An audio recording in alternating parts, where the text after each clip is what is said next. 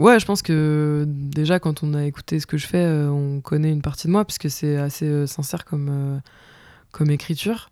Et puis, non, j'ai envie de dire que je suis comme ça dans la vraie vie. Après, je suis quelqu'un d'assez courtois. Enfin, je suis, je suis sympa, tu vois. Je suis pas du style à grisser les gens. Mais j'ai.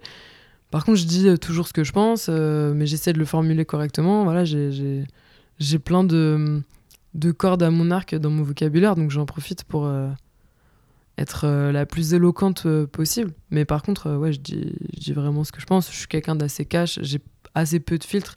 Après, j'ai été élevé comme ça aussi. Euh, mes parents, ils sont comme ça, ils ont pas de filtre. Mon frère, c'est pareil.